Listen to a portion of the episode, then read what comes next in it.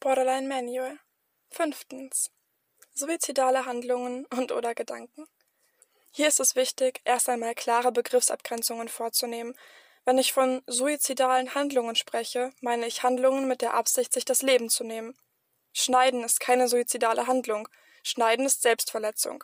Man kann sich natürlich verletzen mit der Absicht zu sterben, aber das sieht meist anders aus als das Verletzen zur Gefühlsregulation. Auch wenn ein Betroffener im Affekt versehentlich zu tief geschnitten hat und ins Krankenhaus muss, ist das eher Fahrlässigkeit als eine suizidale Absicht. Außerdem gibt es einen Unterschied zwischen lebensmüde sein und sterben wollen. Das lebensmüde zu sein heißt, dass man fahrlässig sein Leben riskiert, auf der offenen Straße herumlaufen, zu viele Drogen nehmen oder zu, viel zu tief schneiden ungesichert klettert, klettern gehen oder ähnliches. Sterben wollen bedeutet eine Handlung mit der Absicht, diese nicht zu überleben.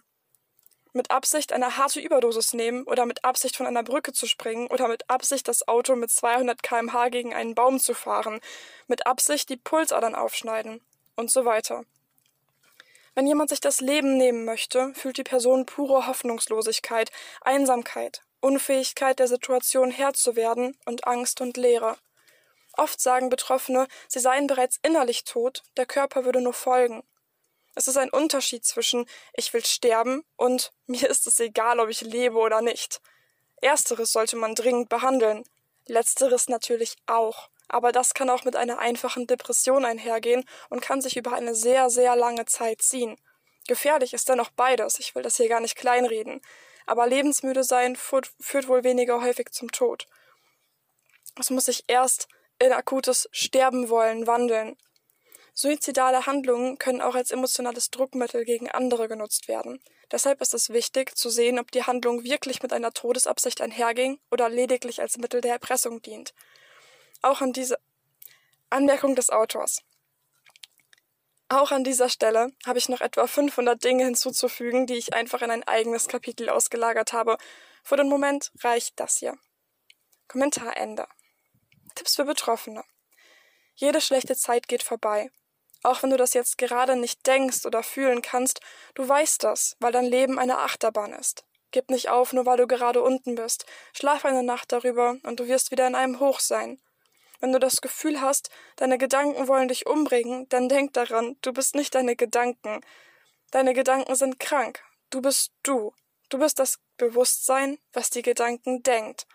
Und du hast die Wahl, auf die Gedanken zu hören oder nicht. Ruf jemanden an. Ruf dir Hilfe. Schreib auf, was los ist. Schreib auf, welche Möglichkeiten du hast. Mach dir klar, dass der schlimmste Fall immer noch lösbar ist. Sei nicht alleine. Rede darüber.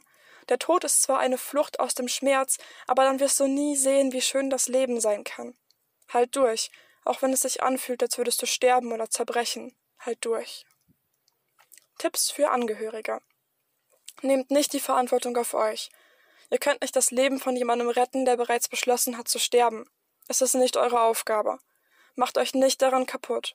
Holt euch Hilfe. Wenn es euch zu viel wird, ist es in Ordnung, einen Krankenwagen oder die Polizei zu rufen und sich selbst der Situation zu entziehen.